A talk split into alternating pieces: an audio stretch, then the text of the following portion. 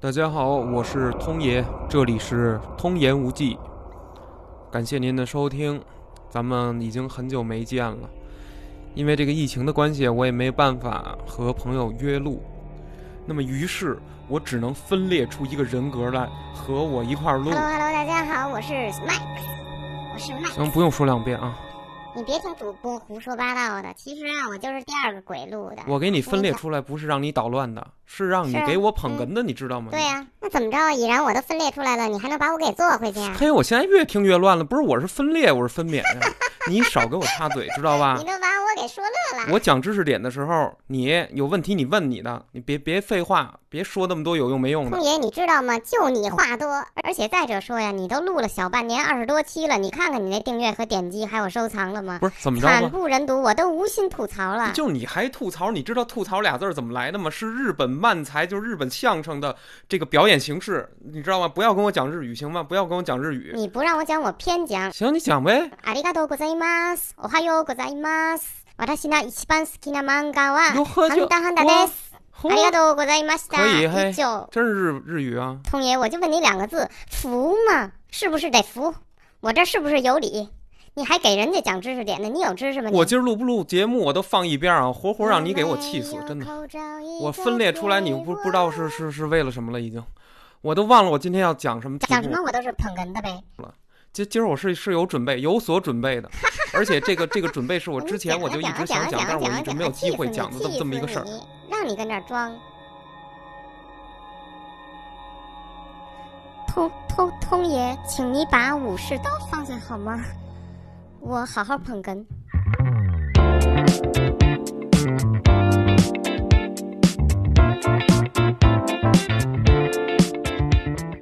Oh, the grass is greener. Max，早这样多好啊，对不对啊？至于我使用出这种日本古武术吗？哎呦，着实厉害呀、着实厉害！险些我就脑袋在长安街，腿在崇文门了。啊，哟呵，你对地名还挺熟啊。那可不咋的，咱俩异体同心啊！你去过的地儿，我也得去过。嗯哼，熟？是，飞天撂棒槌的说了这么多，咱说点正题儿吧。行行啊，我都不知道您这节目还有正题儿呢。哈， 有啊，七期都得有正题儿，知道吗？这就刚才这这一上来让你给我搅和了，知道吧？本来我这都准备的文案写了四百万字了，够够四个长篇小说的了，你这玩意儿全全忘了吧？赶快讲讲您那知识点吧。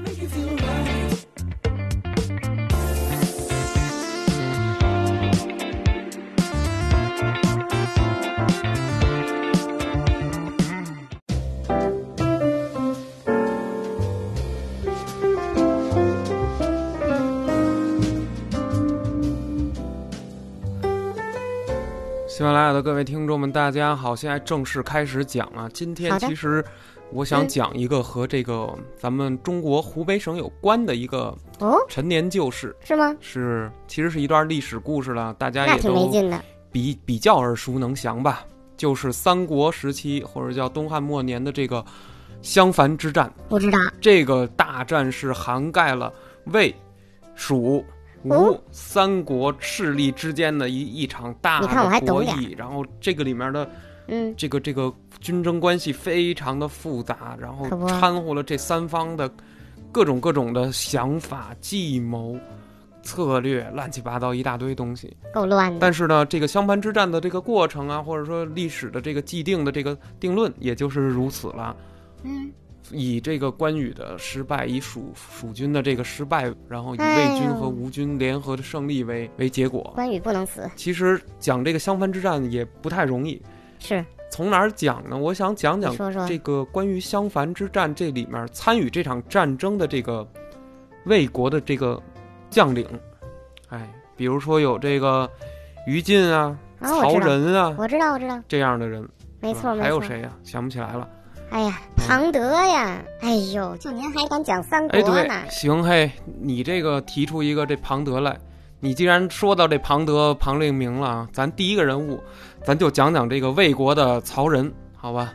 曹仁，曹子孝啊，哎哎，他是你这个这，吃药了吗？你这说的都不是人话吧你？我乐意第一个讲曹仁，能不能行吧？啊，我就喜欢曹仁儿，行不行吧？能行能行，谁管了你啊？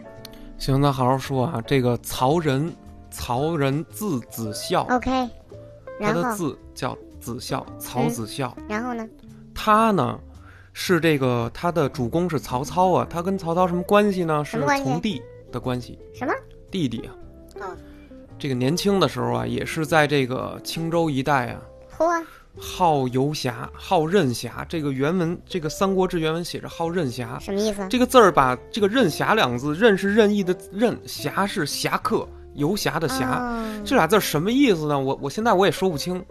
但是是啊，日本的黑道组织啊，常常他们那屋里头会挂这两个字，挂这俩字干嘛？什么意思啊？说白一点儿，古惑仔；说白一点儿，就是无政府。嚯，曹仁年轻的时候就曾经集结上千的这个这个乡里年轻人嘛，这些小勇士们在这块儿，那个怎么说呢，就是就是形成了自己的一个小山口组，你知道吗？曹仁年轻的时候就干这哦，个人家还有帮派，啊，然后那个好事儿也做， 是坏事儿也做，嗯放。荡不羁，胡子茬子留的乱七八糟嗯我的就，爱这样的。然后这个也无组织无纪 律，这就是年轻的曹仁在《三国志》里的一个形象。还挺帅这就啊，是跟他后期功成名就，然后这种守城之神的这种曹仁儿的这个形象，完全是不太一样的。哇，那肯定的，等到咱们今天讲的这襄樊之战里的曹仁啊，嗯，已经是这个曹仁的这个呃武将生涯的这个中后期了，可以说。哎呀，通爷，怎么听你说完这段之后啊，这个曹仁的形象和陈小春饰演的山鸡他们俩的人怎么重叠在一起了呢？行，您有这感觉，那我就哎没呦白讲啊。咱们接着说这个曹仁呐、啊，对，怎么着啊？他这个年轻的时候啊，嗯不不修行俭，这什么呀？但是但是自从他领军之后，突然变得有责任感了起来，咱也不知道为什么，嗯那不错呀、就奉公守法，然嚯，后这个军队的纪律很好。那可好事儿。总的来说呢，就跟随曹操起兵以后是征战四方，嗯，破袁术、攻陶谦、擒吕布、哇败刘备，厉害参厉害与厉害！参加了这个哇这个这个这个这个官渡之战，哇，统一北方，厉害！立下汗马功劳。那是赤壁之战之后，其实就是曹仁跟周瑜有一场大战，这个是历史上真有的，就是这个赤壁的这个江陵大战。嗯，也也有一说叫乌林遭遇战。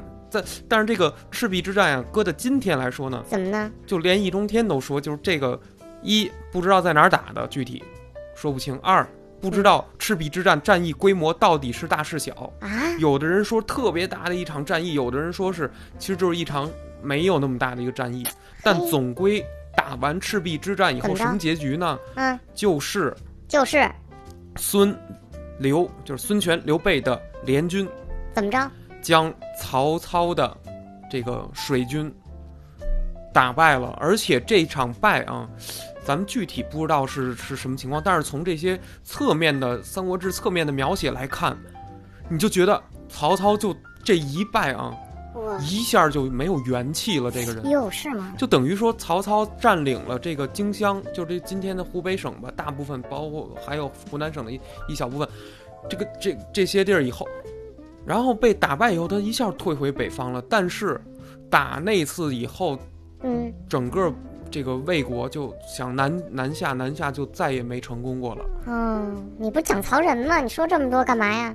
不是的，这还真有用。为什么呢？因为这个赤壁之战以后啊，这个曹操觉得就只有他嗯，能和吴国的周瑜进行一个对抗。我那不错呀，他们俩这儿互相那个塔防，你知道吧？互相玩刀塔，我靠！只有曹仁儿电竞能打得过、打得了周瑜，能防得了周瑜，房，就常年的镇守在荆襄，镇守在江陵了。嗯，等于这个曹仁就相当于是出差。江陵的一个守护神，嚯，是曹操曹魏集团这个嗯，在荆州地区的一个是的，大的一个一个镇务。我让你这么一说，曹仁就跟曹魏集团的那个吉祥物似的，是吧？还真是哎，就是说在《三国演义》里面，我忘哪块儿写了，说这个曹仁是曹操的一员副将，好像是曹操自己说的，是跟祢衡斗嘴还是跟左慈斗嘴，我忘了。谁是左慈呀？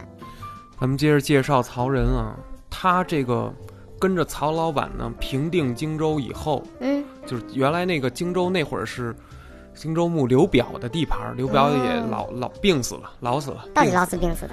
赤壁之战之后吧，大大概是可能是赤壁之战之后，周瑜曾经率领嗯，上万人的大部队那么多人来啊！攻这个南郡，来攻江陵。哇，先锋部队呢，就是数千人都已经就是赶到城下了。完喽，曹仁登城观望，看见什么行了？，一看这一千人，曹、嗯曹仁都不惧。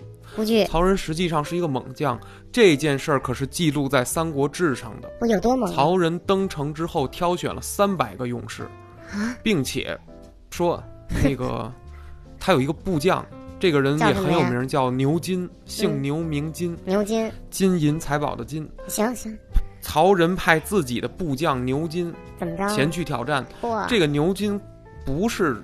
也不是说那个完，不是一个小弱小弱弱，而是不是吃素也的是属于这种能冲锋陷阵的一个人。哦，但是什么敌人多，好一千来人儿，牛金的兵少，然后呢于？是牛金他没没有办法，哦嗯这个一下就被陷入重围了，被这包不围是了不。行吗？这个结果城上面的这个政委就是长史陈角，大家都在城上观战，哇塞，就发现就。就跟咱玩那即时战略游戏似的，就感 觉牛金的部队，牛金嗯就是那个你操纵的那个英雄，对，就快没血了，已经部队要覆灭了，怎么办？你怎么办呀？人人都在城上惊恐失急色。死了，我操！这个时候，曹仁嗯，越看越愤怒，一啊拍城墙说：“取我的马来哦，！”然后这个干嘛呀？这个这个旁边的这个将官也好，文官都拉住曹仁说：“我的天哪，曹将军，曹仁将，您您您干嘛去呀、嗯对呀您，干嘛去呀、对啊呀，敌人人多势众，势不可挡。嗯，哎呀，你那个这个牛牛将军死在里头，舍弃几百人有什么关系啊？”我靠，是将军人话，吗？您这个这个位高权重的，您哪能以身赴险啊？你何苦啊？嗯，曹仁不理睬，嗯曹仁心说：“你哪知道我年轻的时候是什么功 夫？任侠，古惑仔来的。哇，”结果曹仁披马上甲，率嗯领手下数十名这个骑兵就出江陵城了，这就走了，数十名，是可啊，能就一百人不到。有点少，那你就想吧，这数嗯十名得是什么样的人？对呀，就是武艺极其高强，嗯有非常这个熟练的冲阵、陷阵经验的这种骑兵，还不是一般人，不是这种没有训练、没上过战场的，是，而是在战场里滚过、还杀过人、还活着的这样的死士。哇塞，曹仁手下有这样的人，哎呦，不用多，不到一百人，数十名。盟军敢死队然后这块儿特别好玩，就啊当怎么时样吧，城上的那些文官武将什么的啊，啊，看见自己的这个这个这个大太守嗯，率领着这么这么十不就就可能五六十人儿 有点骑兵，少嗯然后就出城了之后，他们就以为说曹仁啊不会说嗯，那个杀进重围怎么着，是他啊，那块儿为什么呀？因为前面有一个水沟， 然后呢，大家都以为说曹仁带着这十十来个人儿 啊，就在那水沟后头，跟那儿声援 刘将军， 声援就给他们在那儿应援，你知道吗？ 跟那儿加油加油，牛将军加油，往外冲！但结果没想 到，结果没想到，啊怎么了曹怎么仁了出乎城上所有人的意料，他干嘛呀？他直接径直越过这条水沟，哇带着这几十个人就杀进重围，杀进千人战场，啊，然后竟然就曹仁啊，带着这几个人就把牛金给救出来了，给救出来了。哇塞，太厉害了，然后回来之后，牛金给给给给牛金也吓得够呛，把牛金保回来以后，嗯，转头一看，我靠，后面这个镇里头还有咱自己的兄弟没救出来呢，就是那怎么办些呀骑兵、那些曹仁手啊下那是些死是士是。是，结果曹仁啪嚓一转 一转身儿，掉马又回头，又带着人再冲进去，又把那几个人再给救回来了，然后哇又斩杀了一些吴军的这个先锋先锋的士兵，这敌军震撼了。那肯定的呀，吴军震撼了，太勇了！这这这这这是这是这什么人啊？这是又杀了个两进两出，结果敌军溃退，然后等曹仁回来了，对，所有人都围过来了，是是是然，后这，哎呦，将军您真是天人啊！三军敬佩其勇，就是这一下儿，嗯曹仁的这次活跃的表现，怎么着啊？当时曹操嗯闻听之后是老板知道了激，赏有加，就哎呦又爱又怎么的那么那么那么争气，就跟解气就跟就跟自己儿子考了一百分儿似的，你知道吗这？什么呀？这直个接就把曹仁嗯封为了这个安平亭侯。哦，你看，还加官进爵了，人这多好啊！KPI 完成，超量完成啊，这是。通爷呀，我插一句题外话行不行啊？ OK，你说你平常这个 KPI 完成的都怎么样啊？那还用问啊？超量完成呗。那还挺厉害啊，没给你多涨点工资什么的，嗯，涨了，KPI 又涨了。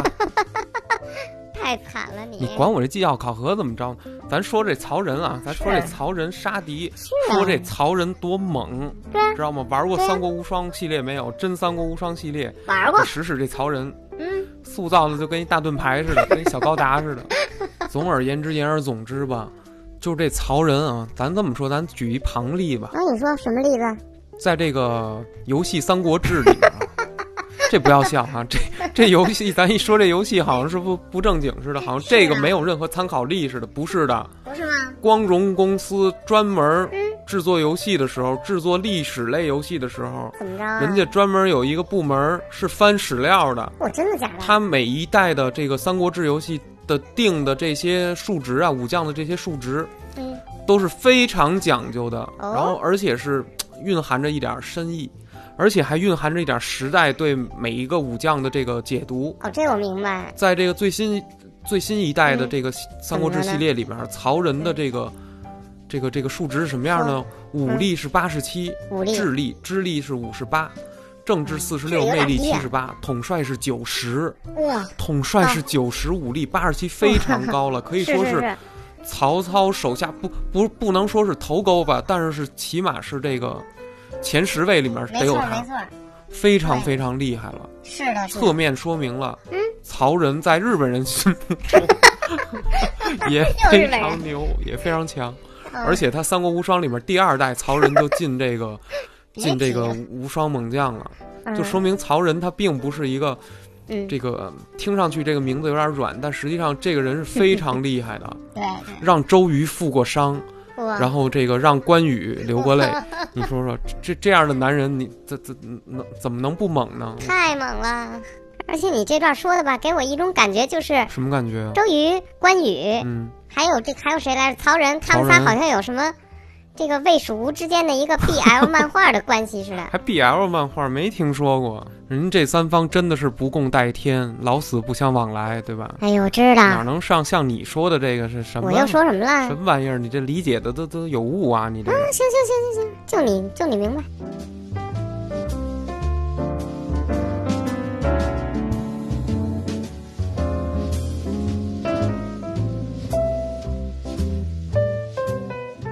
通爷，曹仁儿还有我什么再别介的绍故事曹仁吗一个，事儿吧，这事儿还真有点儿耽美，还真有点儿你说啊这 BL 漫画的意思。 这什么呢？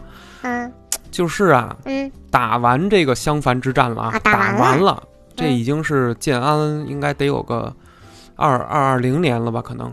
嗯，然后这个关羽已经死了，这会儿关羽已经死了，然后呢？曹操呢嗯也回到了这个洛阳，哦，然后这个曹仁呢，也从荆州，也从这个襄樊战场呢赶回来，朝拜这个曹操，嗯朝拜自己的不出差这个了魏王，嗯朝朝拜自己主公。然后对这个曹仁啊，嗯就在这个大殿外正好遇见许褚了，嗯，这个故事就由此展开了，也哦，就是曹仁和魏将许褚的故事。这许褚在这个历史上，他到底是一个什么什么样的人？他实际上是曹操的警卫员。就是哦贴身的保镖，哦，这么个是身份，曹操非常信任的一个人。是啊，其实跟许褚相对的是是哪个魏将呢？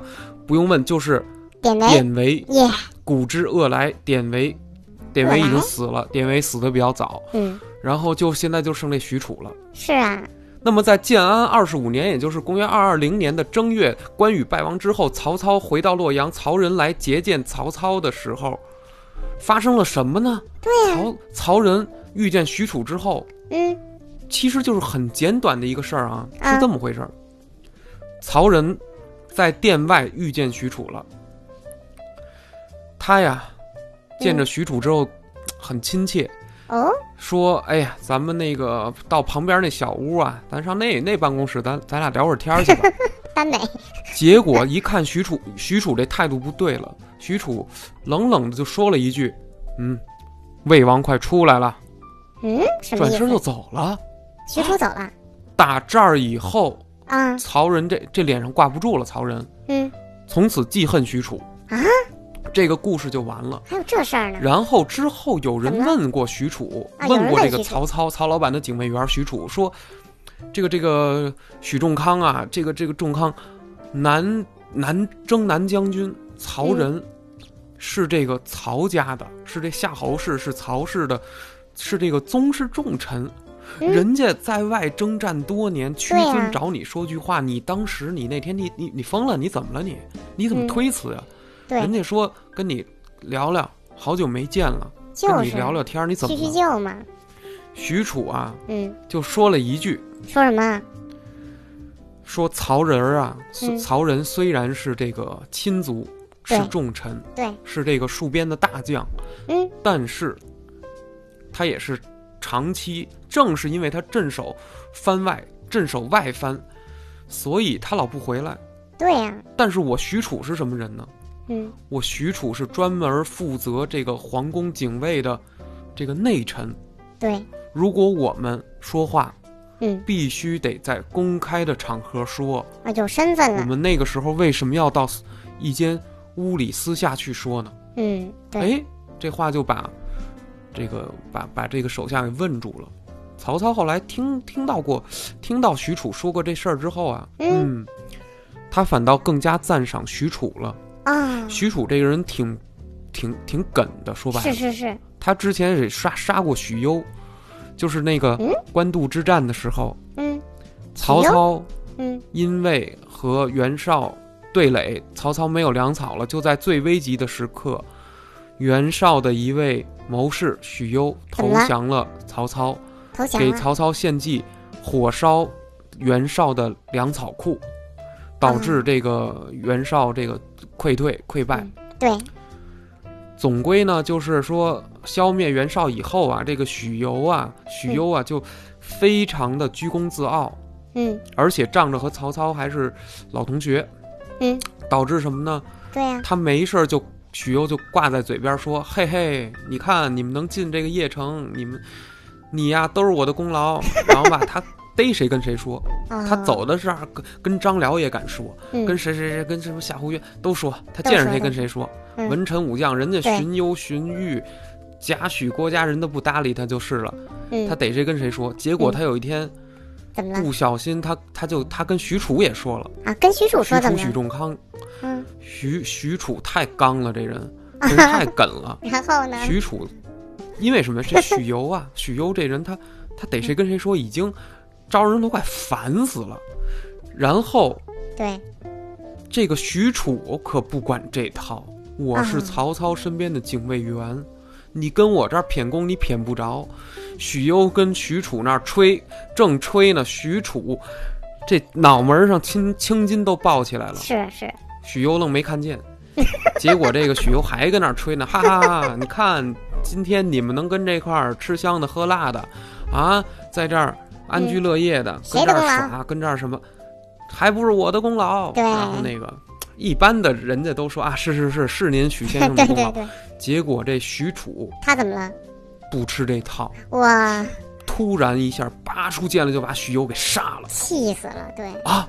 曹操听闻这个事儿之后，哇，也也惊呆了，说：“哎那呦，嗯肯定你的，你干嘛呀？你把他杀了干什么呀？”是啊，我我们都知道许攸就这毛病，你让他说去呗。他当时确实立立了功了，你干嘛给他杀了呀？嗨，真是的，算了算了，没你事儿了，杀了白杀。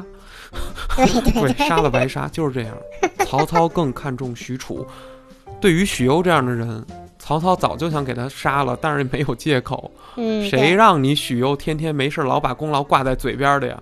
让许褚给宰了，嗯这个就是许攸，这个也侧面反映出来许褚这个人的脾气嗯，挺梗的，对，挺正直的，特别哦，按这个，特别有规矩，特别有方法，对，脑子有点一根筋。嗯所以呢，等曹仁对抗完关羽以后，嗯费了九牛二虎之力，他从前线战场返回洛阳，然后想见曹操。对然后呢，这个时候在没见到曹操之前，见到了嗯曹操的警卫员、曹操的大公安，这这个这个这个这个亲之近派许褚也是之前的好朋友，是啊，说聊句天儿吧，咱上那偏房说两句话对吧。啊，许褚给愣给拒绝了。哎很呦，窝人家曹仁的面子。确实是，我本来我跟曹操我们是是做亲是有亲戚关系对的，对对，是这个晋这是这个皇室宗亲了，那魏王的亲人。对你是外姓武将，你敢这么着？你敢剜我的面子？嗯，然后没想到你最后，所以打这儿以后，曹仁嗯有点儿恨这许褚，就不爽暗含着有呗，点烦这许褚，对，就这么个事儿。嗯，那我听明白了，所以你说这个历史上的人物啊，嗯，也挺鲜活的，跟咱们确实今天的这个人啊，我我说实话，两千年前跟现在四个字区别不大，还是不是真是哎，感觉根本就没有什么太大的变化。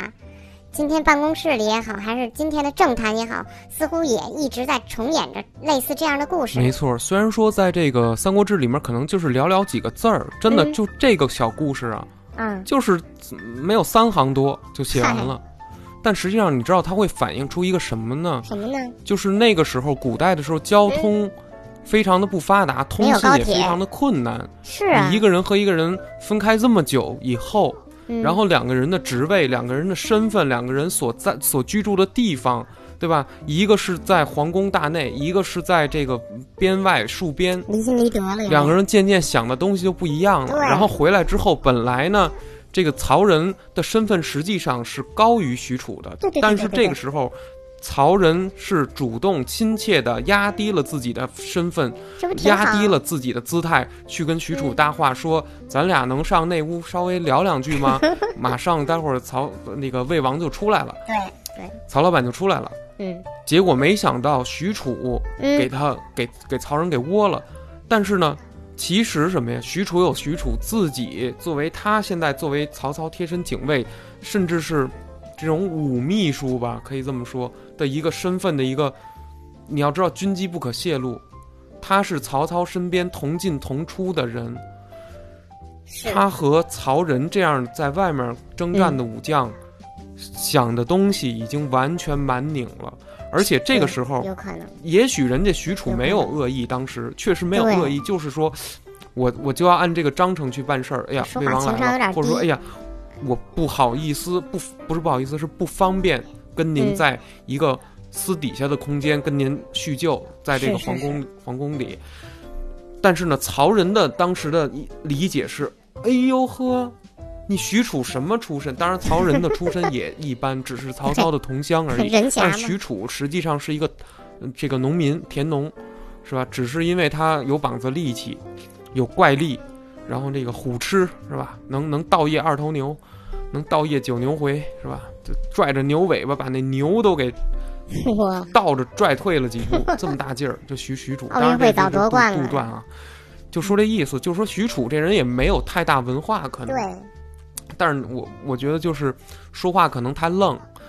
然后呢，曹仁这边呢，曹仁呢，后后来你想他兵书战策他也没少读，对对，他本来是想说嗯咱们怎么怎么就是哎聊聊天儿吧，然后这这这都不是对外人儿，是这不这个挺好意思吗。我也姓曹，曹老板也姓曹，我是曹操的这个这这个从弟，我们这都是就是说不亲也也也亲的这么个就关系。是啊，拿我还见外吗？你许褚，就是你至于跟我在我面前摆这官腔吗？你说什么魏王来了，你就不跟我聊嗯曹了？人这么认为的，所以曹仁恨上许褚了是，哎就是这么一个那情有可原小事儿嗯。但是这事儿就曹仁就等于搁在心里头了，对，对嗯吧？而且也能体现出来那拧种，啊巴就是在曹氏集团里面外姓武将，嗯，还有这个曹氏、夏侯氏怎的么了呢？这个武将之间的某种微妙的那种小鄙视 链。这这这这当然是我这么真瞎的分假析啊的，这不嗯这这可能是我这么瞎分析，不哎对不一对，定是真是这样。是但是呢，就是嗯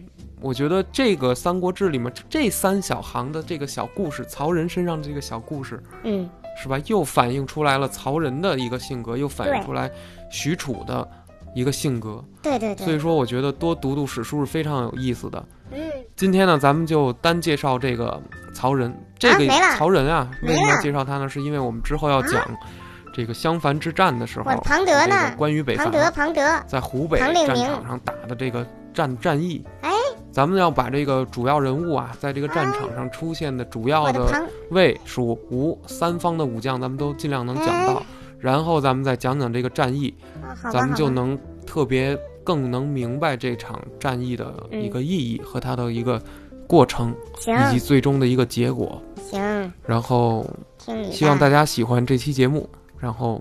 嗯，嗯，我我不用精神分裂了，然后等以后有人能给我捧哏的时候，有真人捧哏的时候，就不需要我自己那我就消失去了。